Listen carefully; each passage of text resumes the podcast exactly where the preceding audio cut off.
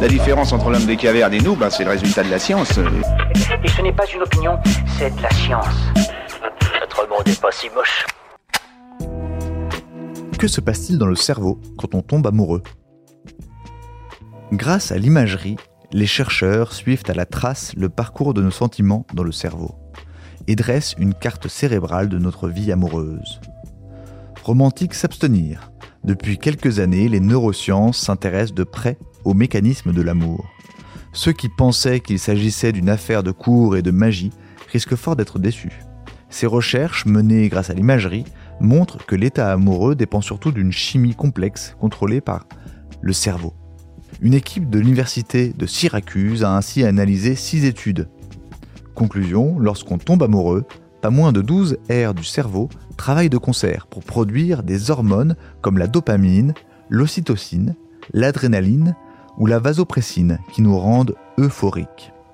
Chaque étape, la séduction, la passion, l'attachement, met en jeu des circuits complexes.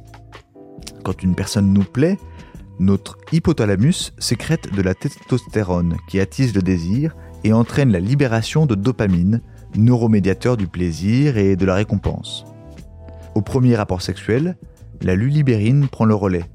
Contrairement à la testostérone, elle a besoin de stimuli pour être fabriquée.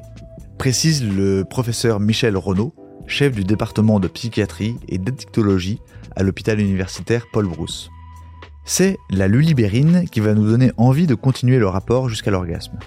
Quand il est atteint, notre cerveau est baigné d'endorphines, responsables de l'état de béatitude et de somnolence après l'amour, mais aussi d'ocytocine, à l'origine de l'attachement. Plus on fait l'amour, plus on éprouve du plaisir, donc plus on s'attache à son partenaire, résume le spécialiste. Et quand la passion est là, d'autres zones du cerveau s'activent avec l'orgasme. L'insula, une aire profonde du cortex qui traite les sensations inertes. Le cortex préfrontal et l'amygdale, siège de la mémoire qui joue un rôle dans la mémorisation de la valeur gratifiante d'un stimulus. En fait, c'est le circuit de la récompense qui s'active et procure du plaisir, le même que dans les addictions, notamment la cocaïne. C'est parce que nous sommes nés pour être amoureux que les drogues fonctionnent si bien sur nous, pointe Michel Reynaud. Comme avec une substance, le sujet se remémore son plaisir et fait tout pour être à nouveau en présence du produit qui lui a procuré ces sensations fortes, son partenaire. Et le coup de foudre dans tout ça? Comment peut-on tomber amoureux au premier regard alors que le système d'addiction n'a pas été mis en marche? C'est une sorte d'impression de déjà-vu, explique Serge Wunsch, docteur en neurosciences cognitives et comportementales. Lorsqu'on mémorise un visage, notre cerveau l'appréhende par fragments. Nous croyons donc reconnaître un inconnu uniquement parce qu'il existe des similitudes de certaines parties de son visage avec quelqu'un d'autre rencontré dans le passé. Dans le cas du coup de foudre, la vision d'une personne rappelle une expérience amoureuse passée et déclenche l'activation de souvenirs et de récompenses antérieures. Et plus le vécu a été intense, plus le coup de foudre est important. Mais l'ardeur des débuts ne dure pas, et cela se mesure. Des chercheurs italiens de l'université de Pavie ont montré en 2006 que les émotions intenses sont accompagnées d'une concentration sanguine élevée de Nerve Growth Factor, un facteur de croissance nerveuse. Chez des amoureux récents, la molécule est présente en plus grande quantité que chez des personnes en couple depuis plus d'un an. L'état de sur-régime dure peu, indique Michel Reynaud. Les études montrent que l'amour-passion s'estompe après environ 4 ans. Nous serions ainsi programmés pour nous aimer le temps d'avoir un enfant et de le rendre plus ou moins autonome. Et c'est à dire qu'être amoureux ne dure qu'une poignée d'années Non, rassure le spécialiste. Ensuite, c'est le mécanisme d'attachement, fondé sur la libération d'ocytocine et de vasopressine, qui se met en route. Il est activé par les caresses, les baisers ou le rapport sexuel.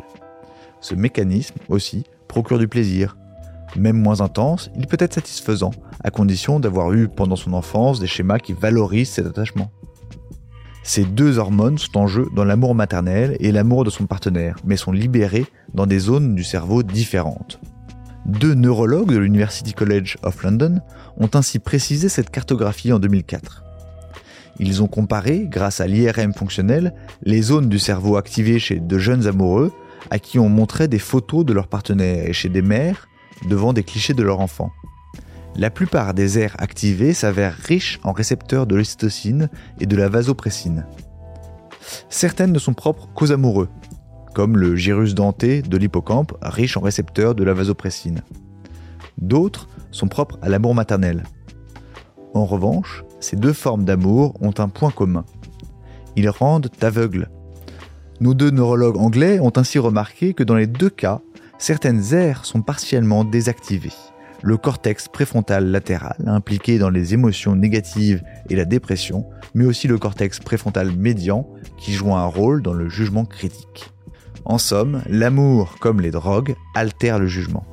C'est normal, l'aveuglement et la valorisation des rôles positifs chez l'autre sont nécessaires pour se mettre en couple et le rester un moment, et donc maintenir la survie de l'espèce, interprète le professeur Reynaud. Point de magie donc, seulement de la chimie? Certains neurobiologistes s'insurgent contre cette idée. Catherine Vidal, directrice de recherche à l'Institut Pasteur, met en garde contre la généralisation des études américaines. Ces recherches via IRM sont coûteuses et étudient une quinzaine de personnes en moyenne. C'est trop peu pour dégager des phénomènes généraux. Par ailleurs, impossible de réduire la sexualité et l'amour humain à un réflexe hormonal. Contrairement aux animaux, nous disposons d'un cortex cérébral qui nous donne des capacités de conscience, d'imagination, de langage et de liberté de choix et de comportement.